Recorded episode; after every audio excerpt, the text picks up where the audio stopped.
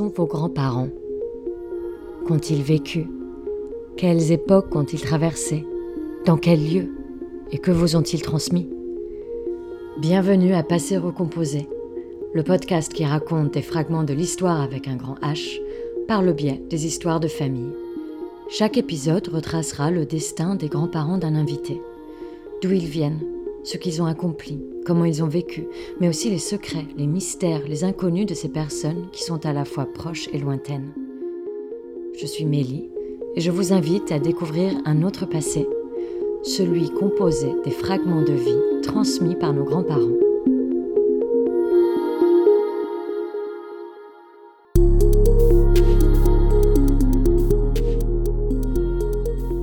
J'ai toujours été fascinée par les familles qui savent faire des cousinades géantes.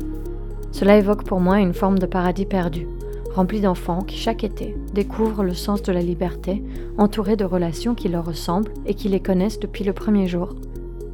C'est pour découvrir une de ces familles que j'ai proposé à Marianne de nous raconter l'histoire de ses grands-parents. Il sera question de ses fêtes d'enfants, de traditions, mais aussi d'une grand-mère altérée à jamais par ses deuils, et depuis peu, sa mémoire de plus en plus défaillante. Vous entendrez parfois les bruits des voisins, qui se sont mis à s'activer en plein milieu de la séance d'enregistrement. Désolé d'avance pour ces quelques interférences. Comme vous le savez, Passé Recomposé est encore en phase de rodage. Moi, je vais te parler de mes grands-parents maternels. C'est ceux que j'ai connus euh, le plus parce que j'ai peu connu mes grands-parents euh, paternels, qui sont morts quand j'étais assez jeune. Donc, euh, Paul-Henri et Linette. Donc, mes deux grands-parents sont nés à Neuilly-sur-Seine. Tous les deux, ils ont grandi là-bas, avec certaines périodes euh, peut-être envoyées un peu en campagne, euh, notamment pendant la guerre. Mais sinon, ils ont vraiment euh, grandi, construit leur réseau d'amis, ils sont allés à l'école, ils ont tout fait à Neuilly-sur-Seine, donc ils sont deux là-bas. Ils ont même vieilli là-bas, ils ont élevé leurs enfants là-bas. Donc la famille, du côté maternel en tout cas, vient de là. Je connais pas très bien en fait l'enfance de, de mes grands-parents. Je sais juste qu'ils étaient tous les deux issus de familles assez nombreuses et que leur maman était très bonnes amies.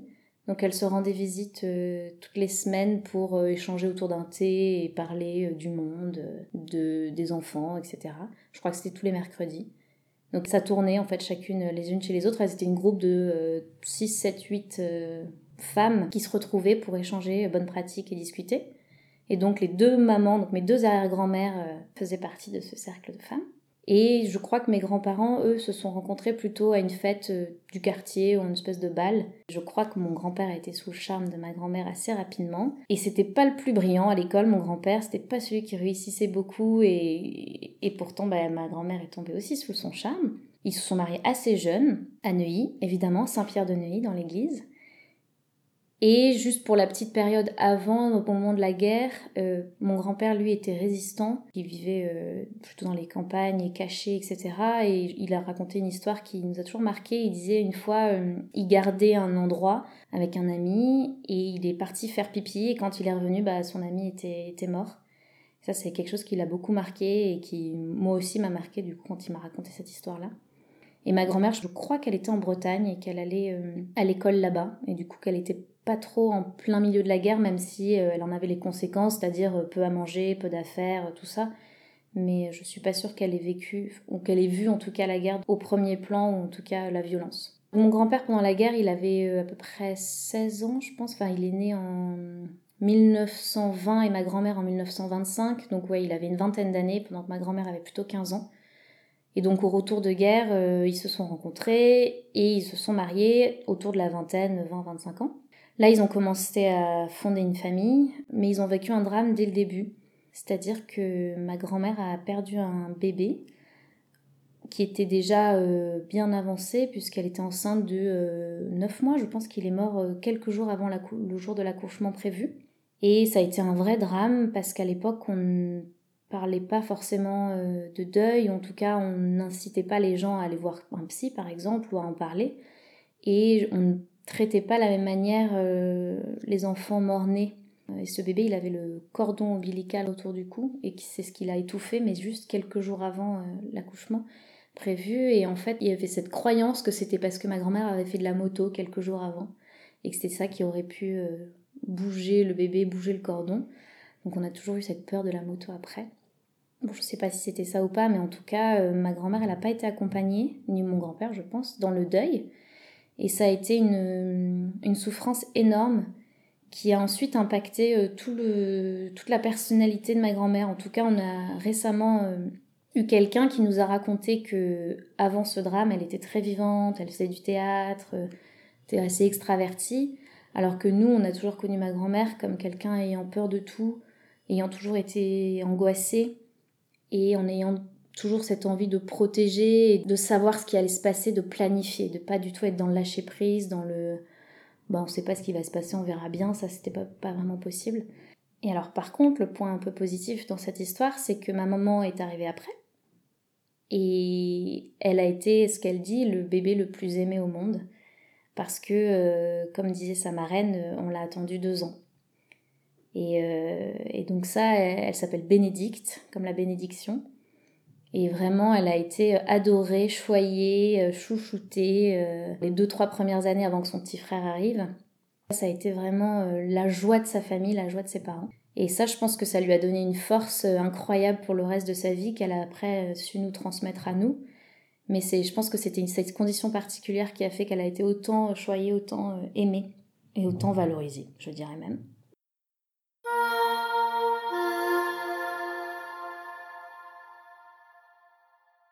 Et après ça, ils ont continué donc à, vivre, construire leur famille à Neuilly-sur-Seine. Mon grand-père, lui, s'est investi politiquement il était conseiller municipal à Neuilly-sur-Seine, mais ça c'était son investissement plutôt politique euh, en dehors de son métier. Sinon il était euh, commercial pour une entreprise qui vendait euh, des métaux. Je suis même pas sûre, je sais qu'il a repenté un peu les routes, il vendait, ça je sais. Et c'était une entreprise, je crois, qui faisait des métaux plutôt liés à l'amiante. à l'époque, c'était pas vu comme un métal nocif.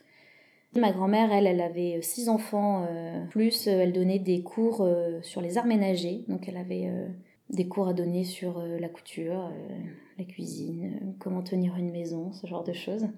Pour nous, ça peut paraître un peu rigolo, mais à l'époque, bah, c'était important et c'était assez valorisé. Puis je pense qu'elle aurait voulu faire autre chose, ma grand-mère, mais entre la perte de son bébé, le statut des femmes de l'époque, etc., bah, être entre guillemets formatrice des arts ménagers, c'était déjà bien et c'était déjà quelque chose qui lui a fait plaisir. En tout cas, elle a toujours été très douée, tout ce qui était couture, euh, plantes vertes, etc. Donc, euh, bah, ils, ont, ils ont vécu là, ils n'ont pas bougé. en vacances, ils allaient surtout en Vendée. En Vendée, on a plusieurs maisons euh, qui appartiennent à la famille et on se retrouve tous les ans en Vendée dans ces maisons-là. Non seulement ils ont eu six enfants, mais ils ont eu du coup 21 petits-enfants. Euh, donc ça fait une grande famille, ça fait des grandes retrouvailles euh, au moment de Noël, au moment de l'été en Vendée. Je me souviens notamment en Vendée, c'est une très très belle maison avec, euh, je pense qu'il y a une trentaine, voire une quarantaine de lits. C'est immense. Parfois on était très très nombreux, on pouvait être ouais, 40, 50. Mes grands-parents, ils ont beaucoup d'enfants, beaucoup de petits-enfants, mais ils ont aussi beaucoup de frères et sœurs qui ont aussi beaucoup d'enfants et beaucoup de petits-enfants, donc on est très nombreux. Et on se retrouve à des cousinades avec des cousins plus ou moins éloignés, mais qu'on adore retrouver à, cette, à ce nombre incroyable. Et euh, à l'époque, moi je me souviens quand j'étais petite, j'ai des souvenirs du fait qu'on ait euh, un jardinier, une cuisinière, euh, pourquoi pas une femme de ménage aussi, et avec la cuisinière qui s'occupait de faire les repas. Et c'était pas ma grand-mère, c'était une cousine, mais qui était de cette génération-là, qui était la chef de famille dans cette maison, et qui avait une cloche, et donc il y avait la table des adultes, la table des enfants, et entre chaque plat, elle, sonnait la cloche pour dire à la cuisinière que ça y est, on avait fini, elle pouvait débarrasser et apporter le, plat suivant. Et après ça, il y avait le café des, parents dans la salle euh, d'à côté, dans le petit salon, on appelait ça. Où ils prenaient café, chocolat, etc. Où les enfants n'avaient pas le droit d'aller. C'était le moment euh, discussion, débat entre adultes. Et nous, on allait faire un temps calme plus loin ou jouer dehors. On se demandait toujours ce qui se passait dans ce café des adultes jusqu'au jour où on avait le droit d'y aller. Donc on devait avoir 13-14 ans on s'y ennuyait euh, royalement parce qu'on comprenait rien à ce qui se disait et du coup finalement on finissait par partir de ce café des adultes. Mais c'était marrant en tout cas comme, euh, comme ambiance et il y avait donc cette cloche au repas mais il y avait surtout la cloche à l'extérieur de la maison qu'on sonnait pour annoncer le repas parce que euh, la maison était tellement grande, le parc était tellement grand et il y avait des cousins partout. on avait un bout de rivière où on allait nager et du coup la cloche était assez forte pour atteindre tous les recoins euh, du domaine. Et du coup, quand on entendait la cloche, on savait qu'il fallait qu'on se dépêche, qu'on se lave les mains, qu'on se rhabille et qu'on soit à table dans les 5 euh, minutes qui suivaient la cloche.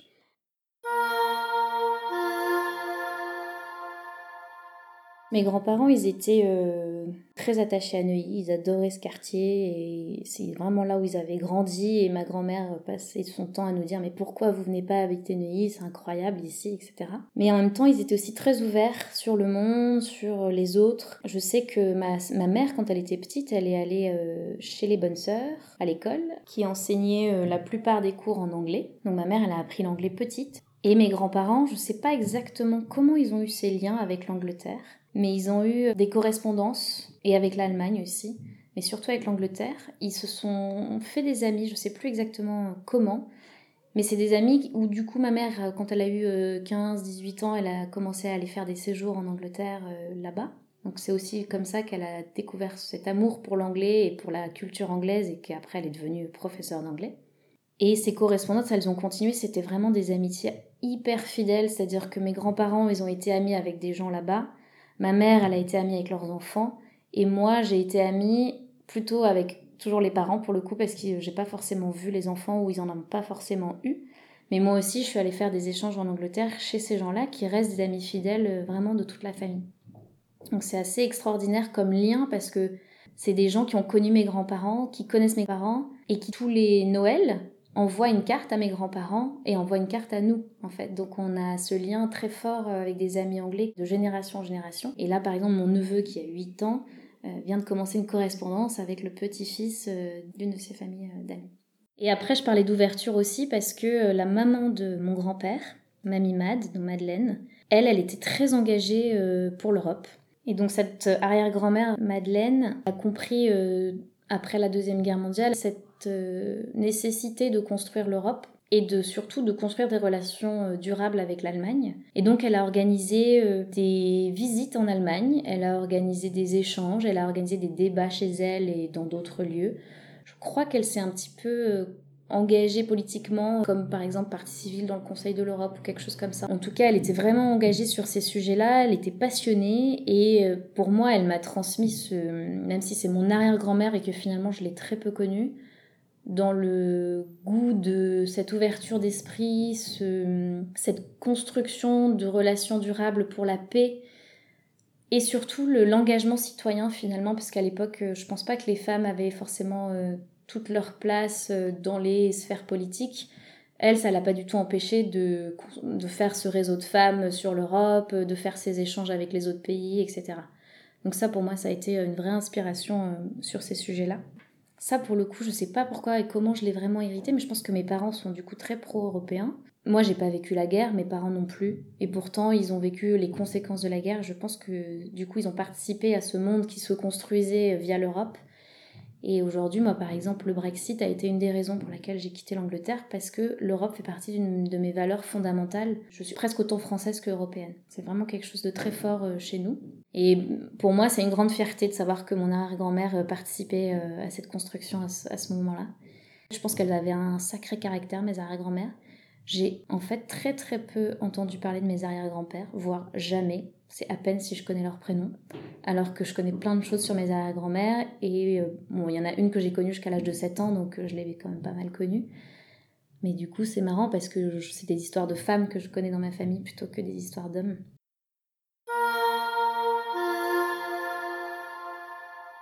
Et pour le coup, pour revenir à mes grands-parents, donc à Paul-Henri et, Linette, je pense que après ce drame qu'a vécu ma grand-mère, elle s'est beaucoup reposée sur mon grand-père, qui lui permettait de répondre à ce besoin de, de se sentir en sécurité et surtout de, de la rassurer, de réduire sa peur qu'elle avait pour tout.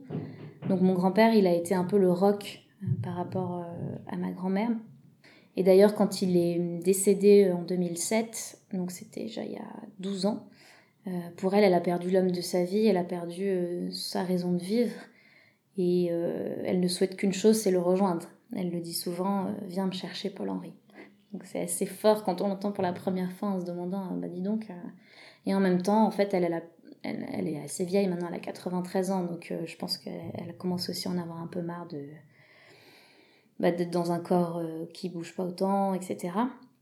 Elle a aussi des troubles euh, neurologiques, donc elle se souvient pas de tout. Elle a sa peur qui grandit encore plus puisqu'elle se souvient pas de tout. Mais ce dont elle se souvient, c'est qu'elle veut que Paul-Henri vienne la chercher. C'est marrant. Et puis j'ai encore une vidéo euh, de mes grands-parents où mon grand-père l'appelle en faisant une blague parce qu'il faisait tout le temps de l'humour. Et, euh, quand on voit la vidéo, c'est tellement eux, elle qui panique un peu et lui qui l'appelle en faisant une blague. Quoi. Donc c'est assez rigolo. En tout cas, c'était un couple assez chouette, assez complémentaire, qui je pense ont eu de la chance sous plein de rapports, mais en fait, l'attachement à Neuilly-sur-Seine, ça enracine leur vie et toute une famille. Ça permet de se dire, euh, je reviens toujours à un endroit où je sais que j'ai mes racines, je sais que j'ai mes repères. Moi, pour le coup, je l'ai vécu avec Toulouse et je sais que je me sens ancrée dans ma vie parce que j'ai ces racines-là et que je peux y retourner à tout moment. Ça, c'est un truc que je m'étais pas forcément rendu compte avant de voyager, avant de vivre à l'étranger. Mais je pense que du coup, dans cette famille-là, euh, Neuilly, ça a permis d'enraciner euh, cette famille. Et après, ils ont eu de la chance parce que dans la famille, donc je vous ai dit, on a, on a plusieurs maisons en Vendée. Euh, mais mes grands-parents, ils ont toujours eu des maisons, pas forcément dont ils étaient propriétaires, mais en tout cas accès à des maisons en dehors de Paris, en dehors de Neuilly, où on pouvait être tout le temps dans la verdure, dans la nature, etc. Je sais que ma mère jeune, a vécu avec tous ses cousins pendant plusieurs années dans une énorme maison avec la tante Marianne qui avait euh, six enfants et qui était veuve, plus eux et euh, ils étaient trois ou quatre déjà dans la famille, plus d'autres cousins, enfin ils étaient une dizaine d'enfants avec euh, cinq, six adultes dans une grande maisonnée où je sais que c'était ma grand-mère ou mon arrière-grand-mère allait faire les courses au marché de Ringis tellement il y avait de bouche à nourrir quoi. Mais au-delà de ça, des maisons de campagne, des maisons de cousins, etc., où en fait euh, on a cette chance de, de pouvoir accéder à, à, des espaces de verdure, à des espaces clos où euh, on peut être tous ensemble et de manière très nombreuse. Et du coup, en fait, le pendant de ça, c'est qu'on avait à la fois ces propriétés dans la famille, en tout cas, et une famille très élargie, donc de nombreuses propriétés, mais ça voulait pas dire qu'on était riche. Donc euh, mes grands-parents, ils ont jamais euh, roulé sur l'or. Ils ont jamais été dans le besoin réel, mais ils ont jamais roulé sur l'or, en termes de liquidité notamment. Donc on vit euh, assez frugalement, on ne jette rien, on réutilise tout. On ouvre des placards, il y a des placards entiers d'élastiques, de punaises, de, de clous, de sacs en plastique, enfin on ne sait jamais, ça pourrait être réutilisé. La boîte de biscuits devient la boîte où on met les pâtes, enfin tout est. Enfin, rien n'est jeté, rien n'est perdu. On va rapiécer les habits, mais année après année, trou après trou. Voilà, donc, euh, et on va passer les, les habits d'enfant en enfant. On va vivre simplement, on va dire. Malgré le fait que, effectivement, on ait accès à ces propriétés qui pourraient laisser sous-entendre qu'il y a beaucoup d'argent, alors qu'en fait, euh, c'est pas forcément le cas sans encore une fois être vraiment dans le besoin, mais en tout cas, moi je sais que ça a eu un impact sur mon éducation, puisque euh, nous aussi on vivait assez simplement, et en tout cas jamais dans l'excès, jamais dans la dépense, ou la dépense qu'on pourrait considérer comme inutile. Voilà, c'est une manière de voir euh, la vie et en tout cas de d'appréhender oui, les dépenses euh, qui est assez... enfin qui n'est pas unique, mais qui est une manière de voir.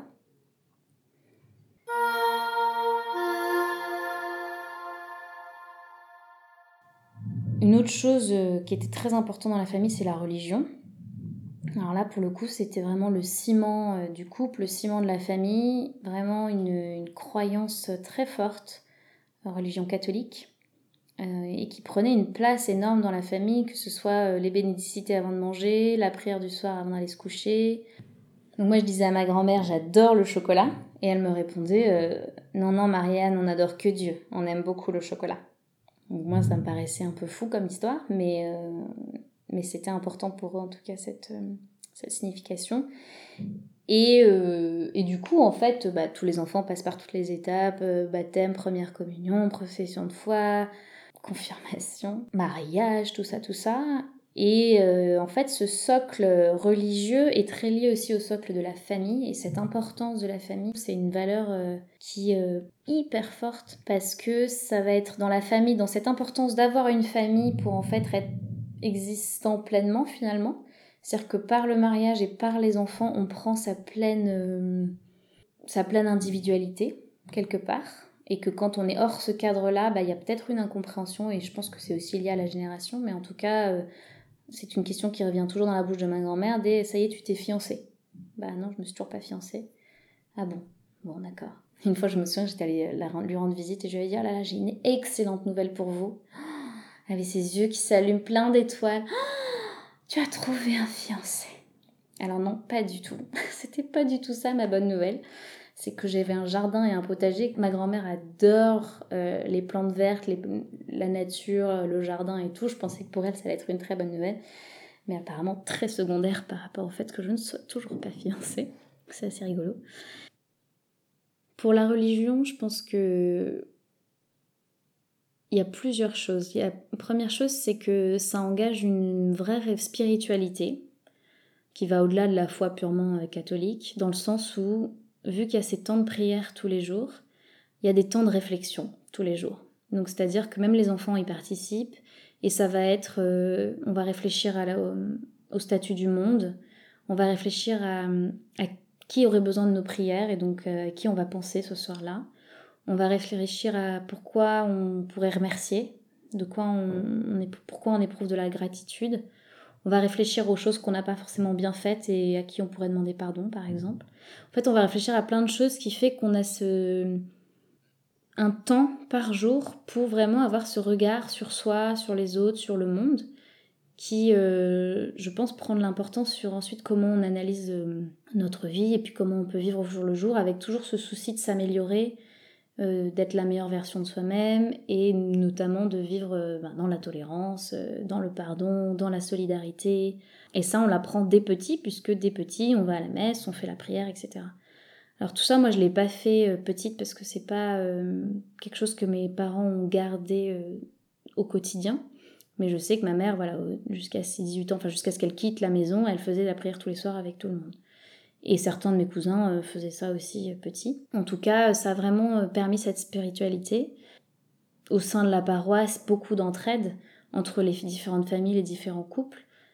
Donc vraiment quelque chose d'assez fort, comme un réseau sur lequel on peut s'appuyer en cas de coup dur et avec qui on fait la fête quand il faut pour célébrer des choses. Mais en tout cas, et je pense que quand je dis Neuilly-sur-Seine, je parle aussi de Saint-Pierre de Neuilly, où ma mère s'est mariée, par exemple, et où elle a été aussi baptisée. Enfin, dans cette église, tout s'est passé. En tout cas, il y a un vrai réseau, un vrai euh, maillon fort euh, autour de l'église, autour de la paroisse. Et mes grands-parents étaient très actifs dans la paroisse, jusqu'à jusqu'à euh, leur mort, quoi. Enfin, jusqu'à ce que mon grand-père décède et ma grand-mère continuait non seulement à aller à la messe, mais à connaître absolument tout le monde. Elle avait sa chaise dans l'église, personne prenait sa chaise, même si elle arrivait un peu en retard, on savait qu'elle arriverait, qu'elle prendrait sa chaise au premier rang, etc. Et je pense que peut-être, je sais pas si c'est vraiment lié à la religion, mais en tout cas, euh, c'est peut-être plutôt lié à l'époque. Il y avait une certaine distance entre enfants et parents, que moi j'ai vécu plus par le vouvoiement de mes grands-parents. Et ma mère aussi vous voit ses parents. D'ailleurs, mon père vous voyait aussi ses parents, donc je pense que c'est une question d'époque. Mais qui met quand même une petite distance de respect, de hiérarchie et de, et de finalement les, parents ont l'autorité finale sur, euh, sur comment les enfants euh, doivent se comporter.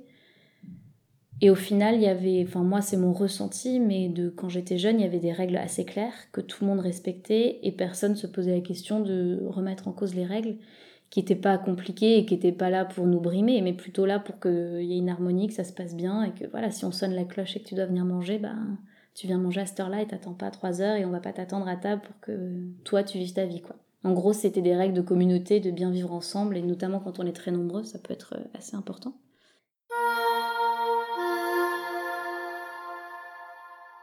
Et donc je parlais de l'importance de se fiancer, ou en tout cas de construire une famille, de cette valeur familiale. Euh, il y a deux choses qui en découlent euh, que je trouve intéressantes. La première, c'est hum, on parle de famille, mais on va du coup, vu qu'on est très nombreux, ça va être famille élargie. Et moi, j'ai des souvenirs de, de vieux parents, enfin pas directement dans ma famille, mais des cousins, des oncles et tantes, etc., qui sont malades par exemple, et qu'on va accompagner jusqu'au bout de la vie. Vraiment, on va prendre le temps d'être là avec eux à chaque moment. Et je me souviens notamment d'une vieille tante qui euh, était paralysée ou semi-paralysée, en tout cas qui pouvait même plus parler, et qui pendant dix ans, les gens se sont relayés jour après jour pour qu'elle soit pas seule et qu'elle mange pas seule et qu'elle vive euh, avec des gens. Je trouvais ça assez incroyable. Et quand mon grand-père a eu un cancer, pareil, il y avait un doodle et les gens s'inscrivaient pour aller lui rendre visite, pour qu'il ait minimum une visite par jour. Et parfois, ça pouvait être le facteur, euh, Ça pouvait être la concierge, ça pouvait être la femme de ménage, ça pouvait être la cousine éloignée, ça pouvait être n'importe qui, mais quelqu'un qu'il connaissait et qui allait passer un peu de temps avec lui au moins une fois par jour, si ce n'est plus. Ça me paraît normal, puisque c'est quelque chose avec lequel j'ai grandi. En fait, en parlant avec d'autres gens, je me rends compte que c'est pas forcément si normal. Mais en tout cas, il y a ce souci de solidarité dans la famille, de soutien jusqu'au bout, et dans quelles que soient les, circonstances, que je trouve très très fort. Et en plus, par le fait qu'on soit si nombreux, on pourrait se dire c'est très éparpillé. Et en fait, euh, bah, pour le coup, au contraire, il y a ce soutien, euh, ce réseau, en fait, c'est un réseau euh, incroyable. Et l'autre aspect par rapport à cet aspect de famille, donc ma grand-mère me disait souvent marie-toi dans ta rue. Chose que j'ai pas compris tout de suite parce que moi j'avais pas envie d'épouser quelqu'un qui venait de Neuilly euh, nécessairement, je trouvais ça un peu trop classique. Et enfin voilà, en tout cas je voyais pas l'intérêt d'aller chercher quelqu'un dans Neuilly. Euh, par contre elle, elle me le répétait souvent, il faut se marier dans sa rue, il faut se marier dans sa rue, parce qu'il faut savoir que mon grand-père habitait la rue d'à côté de ma grand-mère, donc euh, ils étaient vraiment dans la même rue quand ils se sont rencontrés. Elle voulait peut-être être très concrète sur marie-toi dans ta rue, hein, mais du coup moi je cherchais les gens dans ma rue à Toulouse, mais ça marchait pas trop. Ce que je pense qu'elle aurait pu vouloir dire, c'était marie-toi avec quelqu'un qui te ressemble parce que la différence peut être très compliquée à gérer par la suite. En tout cas, moi, je l'ai pris comme ça, comme message. On n'est pas contre la différence, etc. Mais comme le couple, en tout cas dans la vision de mes grands-parents, c'est pour la vie. Et c'est très important, ça va être fondateur pour tout. Et plus tu te maries avec quelqu'un qui a des valeurs en commun, qui a des origines en commun, qui comprend la même chose, qui a la même vision de l'éducation des enfants, ce genre de choses, plus ça sera facile, même si ça sera jamais facile. Et se marier avec quelqu'un de extrêmement différent sur tous les plans, peut s'avérer du coup très compliqué parce que tout devient, euh, pas conflictuel, mais tout devient un débat euh, alors que ça pourrait être beaucoup plus fluide et beaucoup plus simple. Et pour la petite histoire, euh, mes parents, eux, se sont rencontrés à un mariage d'un cousin qu'ils avaient en commun. Eux, il n'y a aucun lien de sang, hein, c'est, ils étaient cousins de cette personne-là, mais par l'un par le père et l'autre par la mère. Moi, je me suis retrouvée avec des oncles et des tantes qui, d'un côté, étaient mes oncles et tantes, de l'autre côté, étaient mes cousins parce que mon père était le dernier de six et ma mère l'aîné de six. Du coup, en se mariant, ils ont un peu fait sauter une génération par rapport aux cousins. Et donc, moi, j'ai des cousins des deux côtés qui sont les mêmes, même si je rappelle aucun lien de sang euh, entre les deux. Du coup, il y a une grosse partie de la famille, parce que là encore, ils sont très nombreux. C'était une famille de dix enfants, ces cousins-là qui se euh, mariaient. Donc, qui eux aussi ont eu beaucoup d'enfants, donc très très nombreux. Et donc, j'ai une grosse partie de ma famille qui est doublement ma famille, dont je suis assez proche. Mais c'est assez drôle. C'est des gens qui ont vécu leur enfance avec mes deux parents, mais séparés. Dans des maisons assez similaires l'été où les cousins se retrouvaient, mais pas toujours les mêmes familles. Je pense pas que mes parents se sont croisés quand ils étaient petits. Par contre, ils ont vécu des souvenirs petits dans des maisons euh, similaires. Et en tout cas, leurs cousins, donc mes oncles et tantes, eux, ils ont vécu des souvenirs d'enfance avec mes deux parents. Pour le coup, là, le marie-toi dans ta rue, il marche plutôt pas mal.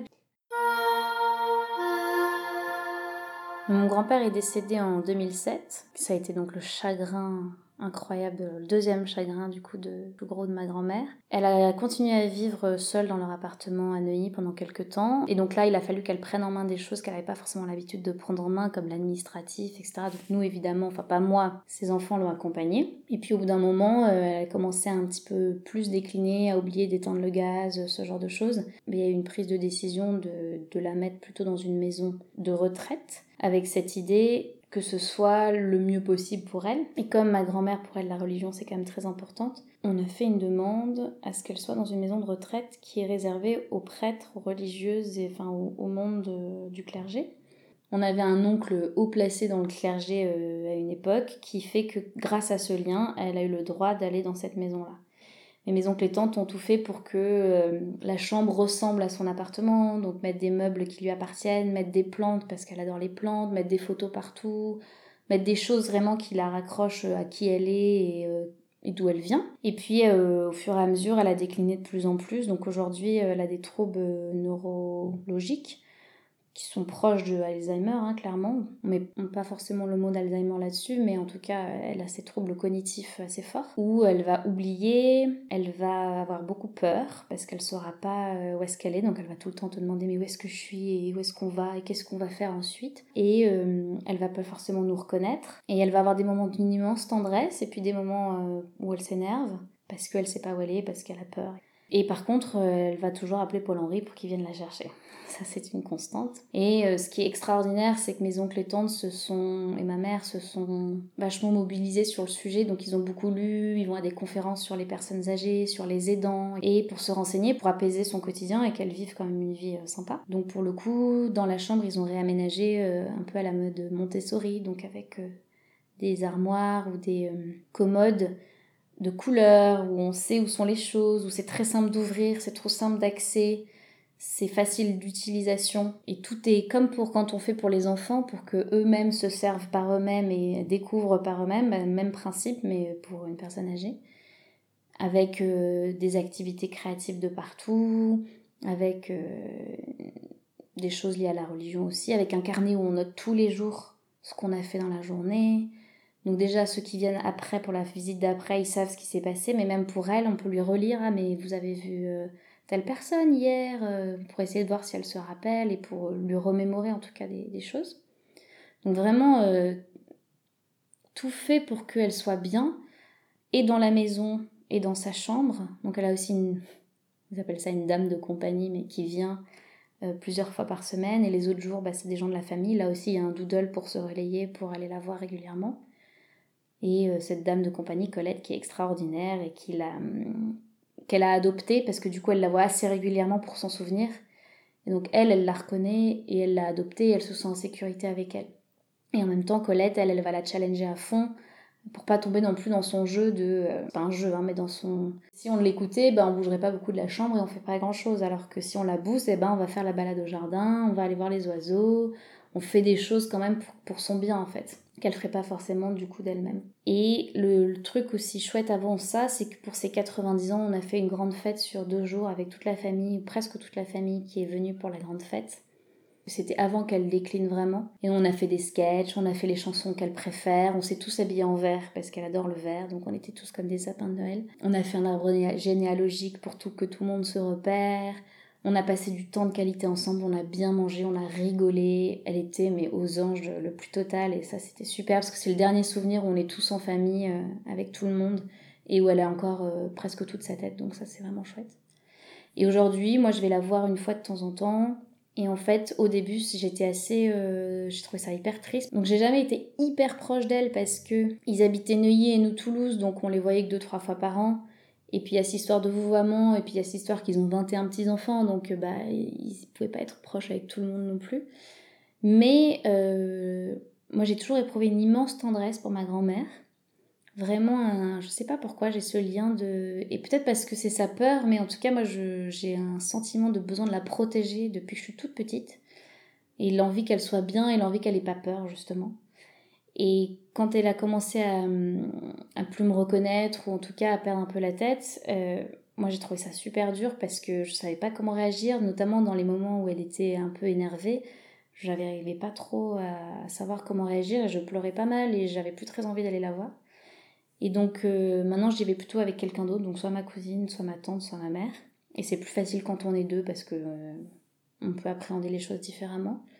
Donc ça c'est la première chose. Et la deuxième chose, ça m'a fait super plaisir euh, il n'y a pas si longtemps où je suis rentrée avec ma tante dans la pièce. Elle a levé la tête et elle a dit ça c'est à moi ça. Donc elle sait pas qui on est, on sait pas, elle sait pas qu'on est sa petite fille et sa fille, mais elle sait en nous regardant de visage qu'on est de sa famille. Donc ça, ça m'a fait vraiment vachement plaisir. Surtout qu'on se ressemble pas mal, on a toutes les yeux clairs euh, avec la même forme de visage, donc euh, bon, c'est assez évident qu'on est la même famille, mais du coup c'est chouette qu'elle l'ait reconnue. Et après, j'ai vu un film ou j'ai lu un livre où quelqu'un s'occupait de quelqu'un qui avait Alzheimer et qui allait toujours dans son sens. C'est-à-dire que quoi que dise la personne, on lui disait oui et on, allait avec elle, quoi. Et en fait, c'est tellement les bases de l'impro, et moi je fais de l'impro, de dire oui à ce qui se passe sur scène, que je me suis dit, je vais faire ça avec elle. Et donc maintenant, j'essaye de faire ça. Par exemple, on joue au domino, au bout de 2-3 minutes, elle sait pas ce qu'on est en train de faire, donc elle me dit, mais qu'est-ce que c'est que ce chemin-là qu'on a tracé là? Parce qu'elle croit que les dominos, c'est un chemin. Et donc je prends l'idée, je me dis, bah oui, c'est un chemin. Euh, bah, ça pourrait être un chemin, je sais pas moi, du paradis par exemple. Donc là, elle rentre dans le jeu, et si je vois qu'elle rentre dans l'histoire, et eh ben on y va, et puis on crée euh, la porte du paradis, on crée un bateau qui va aller sur le chemin pour aller au paradis, jusqu'à ce qu'elle soit déconnectée par un autre truc qui l'attire, et puis elle me dire, mais qu'est-ce qui brille là-bas, qu'est-ce que c'est? Ben, Je sais pas, on y va, on va voir. Ah bon, on va voir, bah oui, on va voir. Donc on y va, on se lève, on va voir. Bon, finalement, c'était une cuillère. Bon, ben, on va la remettre avec les autres cuillères. Et puis, il y a autre chose qui l'attire. Et en fait, c'est vachement apaisant pour elle. Parce que du coup, on est dans son jeu. Alors que de lui dire, mais non, qu'est-ce que vous racontez euh, C'est des dominés, on est en train de jouer. Ça va la frustrer, ça va la bloquer parce qu'elle sait pas. Enfin, c'est pas de sa faute qu'elle a déconnecté du truc, quoi. Alors que de lui dire, bah oui, c'est un chemin. Tout de suite, bah, c'est hyper apaisant. Et pour moi, c'est drôle parce que je, je pratique de l'impro et surtout, je, c'est génial, elle a des idées que j'aurais pas eu et qu'on crée des trucs complètement fous et les gens, c'est des, curés souvent ou des bonnes sœurs puisque c'est une maison euh, de clergé qui passent et qui nous disent mais qu'est-ce que vous faites et ben, on est en train de faire le chemin du paradis. Ah d'accord, alors là, soit ils rentrent dans le jeu, ils sont là, mais c'est n'importe quoi, mais c'est hyper drôle, donc je viens. Soit ils considèrent que c'est un peu foufou, et puis ils rigolent, ils s'en vont, quoi. Mais en tout cas, il y a ce, côté joueur et côté jeu qui est assez chouette. Et elle, elle reconnecte souvent quand on fait des chants religieux, ça elle les a pas oubliés et ça la pèse. Quand on fait des jeux euh, simples, ma grand-mère elle a toujours adoré jouer. Donc avant c'était des petits bacs après petits bacs ou Scrabble après Scrabble. Là ça va être euh, de compter de deux en deux, ça va être de lancer une balle, ça va être des trucs plus simples mais qui vont la connecter à cet esprit euh, petite fille de grande joueuse dans l'âme. Moi, je suis une grande joueuse aussi. Je chéris ces moments-là et j'essaye d'avoir euh, ces moments-là avec elle. Euh. Et en fait, pour elle, j'espère que bah, Paul viendra la chercher dans pas trop longtemps parce que ça fait longtemps qu'elle attend. Et donc, même si moi, j'ai pas envie de la perdre, je pense que si c'est ça qui la rend heureuse, euh, quelque chose que je lui souhaite. Et donc sinon, dans mon quotidien, ma grand-mère, elle est assez présente. C'est la seule photo que j'ai au-dessus de mon bureau, c'est une photo d'elle avec une couronne verte qu'on avait, on lui avait donnée à son anniversaire. Comme on a vidé la maison de ma grand-mère au moment où moi j'ai emménagé à Paris, j'ai hérité de pas mal de trucs qui lui appartenaient. Et comme on ne jetait rien à la maison, c'est des énormes trucs hyper vieux. Donc j'ai un robot des années 40, euh, je pense, un robot, je ne sais même pas le, nom de la marque, mais un, un vieux robot. J'ai un vieux grille-pain, j'ai un vieux guéridon, j'ai une vieille table de nuit. Tout est vieux chez moi. Mais c'est marrant parce que c'est toujours en hyper bon état, ça marche super bien. Et euh, par contre, j'ai l'impression de vivre dans une pub des années 60 ou 50 euh, avec tous mes meubles euh, hyper vieux. Mais moi, ça me permet aussi de penser à elle tous les jours quand je grille mon pain ou que je fais ma soupe. Parce que parce qu'elle elle fait partie de mon appartement, quoi. Donc c'est assez rigolo. Et aussi, moi qui fais de l'impro, donc récemment, je l'ai utilisé pour créer un de mes personnages. Parce que quand on se balade dans le jardin de la maison de retraite, elle a une tendance à vouloir écraser tous les gendarmes et les fourmis qui passent. Donc c'est hyper drôle parce qu'elle est, en train de marcher et ça va être vraiment sa détermination. Euh, hop, il y en a un qui passe et pouf, elle l'écrase soit avec sa canne, soit avec son pied, mais avec une force. Euh, c'est comme si c'était très important et comme si euh, elle n'était pas du tout fragile dans ces moments-là. quoi. Elle l'écrase et c'est cette puissance qui est assez drôle. Et donc récemment, dans un de mes spectacles d'impro, j'ai décidé de faire une petite vieille euh, qui écrasait les fourmis. Euh, et du coup, euh, c'était assez drôle parce qu'en plus, ça, c'est devenu un des éléments centraux du spectacle, puisqu'il y a des personnages qui sont transformés en fourmis.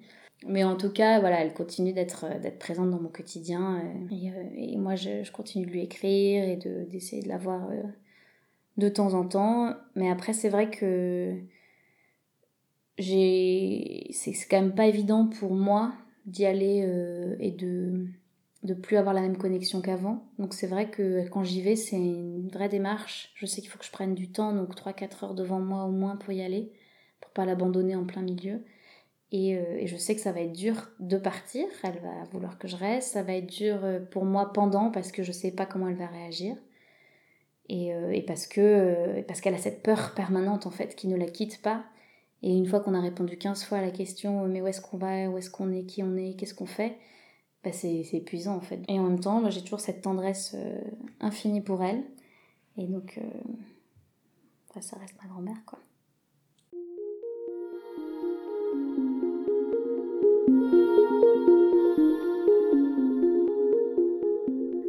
Merci Marianne pour ce témoignage.